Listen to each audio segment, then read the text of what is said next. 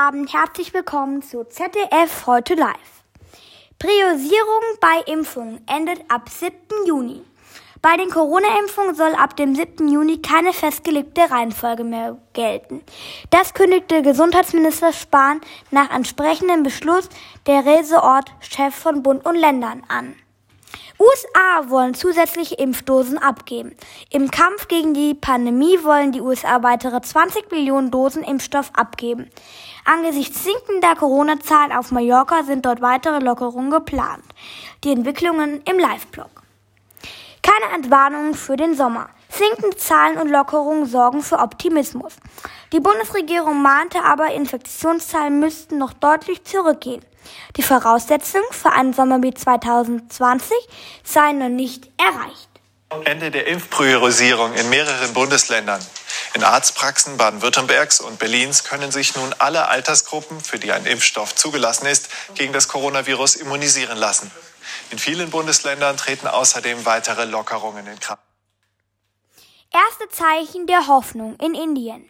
Die Zahlen der Corona-Neuinfektionen in Indien ist erstmals seit fast vier Wochen unter 300.000 gefallen.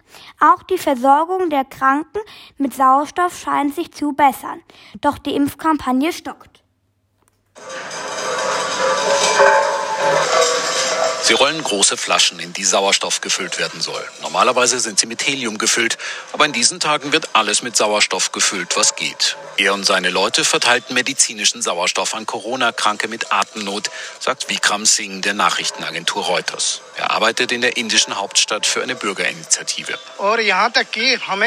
Solange der Patient Sauerstoff benötigt und uns ein Signal schickt, dass er Hilfe braucht, werden wir unser Bestes tun, um Sauerstoffflaschen zum Haus des Patienten zu liefern, egal wie spät es ist oder wo er sich in Neu-Delhi befindet. Am Wochenende hat die Regionalregierung von Delhi bekannt gegeben, dass in jedem Stadtbezirk Vorratslager eingerichtet wurden. Wer an Covid-19 erkrankt ist und zu Hause in Quarantäne bleibt, der bekommt hier medizinischen Sauerstoff. Dringend nötig, sagt ein Anwohner. Auf dem Schwarzmarkt hier in der Stadt muss man viel Geld zahlen für Sauerstoffflaschen. Diese Bürgerinitiative aber verteilt sie kostenlos an Patienten. Finde ich sehr gut, eine großartige Sache. Delhi scheint seine Sauerstoffkrise überwunden zu haben. Inzwischen kann die Hauptstadt sogar zugunsten anderer Bundesstaaten auf Sauerstoff verzichten, der ihr laut Verteilungsplan zustünde. Die Zahl der täglichen Neuinfektionen ist zuletzt deutlich gesunken, auf unter 5000. Auf dem Höhepunkt Ende April war sie noch mehr als fünfmal so hoch. Auch im zuvor besonders schwer betroffenen Bundesstaat Maharashtra mit der Hauptstadt Mumbai sinkt die Zahl der Neuinfizierten. Nun sei es wichtig, nicht wieder nachlässig zu werden, sagt Dr. Randip Guleria, Direktor des AIMS, des renommiertesten staatlichen Krankenhauses von Neu-Delhi, im Nachrichtensender NDTV. Important thing is to keep sort of hammering in the message of COVID appropriate behavior das Wichtigste ist, den Leuten die Botschaft einzuhämmern, dass sie sich an die Corona-Schutzmaßnahmen halten. Denn das ist der Fehler, den wir Anfang des Jahres gemacht haben und was zu diesem immensen Anstieg der Fallzahlen geführt hat. Jetzt wissen wir, dass die indische Variante sehr infektiös ist und sich sehr schnell verbreitet. Uh, Indien will mit einer groß angelegten Impfkampagne aus der Krise kommen. Doch die ist längst ins Stocken gekommen. Vielerorts fehlt es an Impfstoff. Vor allem die Jüngeren haben es schwer, eine Impfung zu bekommen. Von einer Herdenimmunität sei man noch deutlich entfernt. Uh, uh, Dass das in nächster Zukunft passiert, ist unwahrscheinlich. Die Impfstoffe, die es hier in Indien gibt, werden mindestens bis Juni oder Juli knapp sein.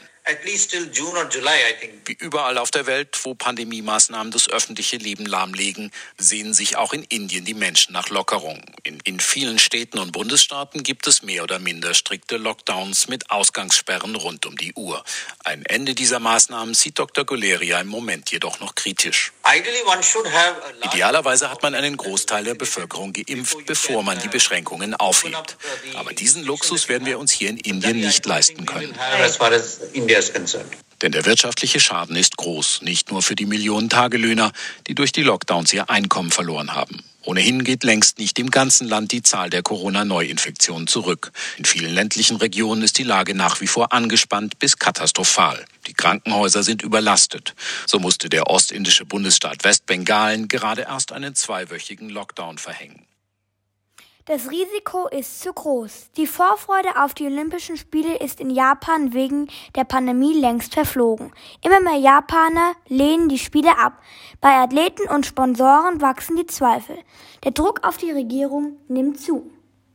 Namhafte Epidemiologen und der Chef des Tokioter Ärzteverbandes haben es schon vor langer Zeit gesagt. Die Olympischen Spiele im Sommer in Tokio auszurichten sei den Bürgern gegenüber unverantwortlich. Nun hat die japanische Ärztegewerkschaft nachgelegt. Sie vertritt die Interessen der angestellten Ärzte. Darf kein Coronavirus-Hotspot werden. Wir meinen, die Olympischen Spiele sollten jetzt nicht stattfinden, sagt Gewerkschaftsvertreter Naoto Ueyama auf einer Pressekonferenz. Die Ärzte arbeiteten vielerorts seit Monaten am Anschlag. Wenn jetzt mehrere tausend Menschen aus dem Ausland zu den Olympischen Spielen ins Land kämen, berge dies große Gefahren. Es ist wichtig, dass wir uns jetzt zu Wort melden, denn wir sind verzweifelt und fragen uns, wie die Regierung ernsthaft das Virus bekämpfen und die Spiele abhalten will. Die Regierung hält unbeirrt an ihren Plänen fest. Das Tokio 2020 Organisationskomitee hat gerade eine Pressemitteilung über die aus ihrer Sicht erfolgreichen jüngsten Testwettbewerbe veröffentlicht. Dass sich mancher Sportler dabei wie eingesperrt vorkam, wird freilich nicht erwähnt. Wie gering das Vertrauen in das bisherige Sicherheitskonzept der Olympiamacher ist, wurde erst in dieser Woche deutlich. Die USA und einige andere Länder sagten Trainingslager in Japan ab. OK-Chefin Hashimoto, die inzwischen zwei Masken übereinander trägt, weiß erstaunlicherweise auch nichts Genaues. Das ist natürlich unglücklich für die Regionen, die sich mehrere Jahre auf ihre Aufgabe als Gastgeberstädte und Trainingscamps vorbereitet haben. Für die Absagen soll es mehrere Gründe gegeben haben. Einerseits gab es Sicherheitsbedenken, aber auch die langwierige Einreise nach Japan spielte eine Rolle. Derzeit dauert allein die Einreise zwischen vier und acht Stunden. Um die Wartezeit zu verkürzen, wird jedoch nicht etwa der administrative Aufwand verringert, sondern es sollen einfach weniger Ausländer kommen. Statt 180.000 Offizielle nur noch die Hälfte, hieß es gerade vom japanischen Organisationskomitee. Doch trotz dieser Ankündigungen, die Mehrheit der Japaner lehnt die Spiele nach wie vor ab. Das zeigt auch die Petition für einen Stopp der Spiele von Kenji Utsunomiya. Der Anwalt hat innerhalb von zehn Tagen mehr als 350.000 Unterschriften gesammelt. Der erste Schwung wurde heute an die Stadt Tokio übergeben. Am Vormittag sagte Utsunomiya auf einer Pressekonferenz, durch diese Petition hat die öffentliche Meinung eine konkrete Form angenommen. Nun wird über eine Absage der Olympischen Spiele im Parlament und in den Medien offen debattiert. Ich finde diese Entwicklung gut. Die japanische Regierung, die Stadt Tokio und das Organisations Koordinationskomitee können diese Entwicklungen nicht länger ignorieren. Utsunomiya, der bereits dreimal vergeblich versucht hat, Gouverneur von Tokio zu werden, geht auch nicht davon aus, dass Japan im Falle einer Absage allein Entschädigungszahlungen zu leisten hätte.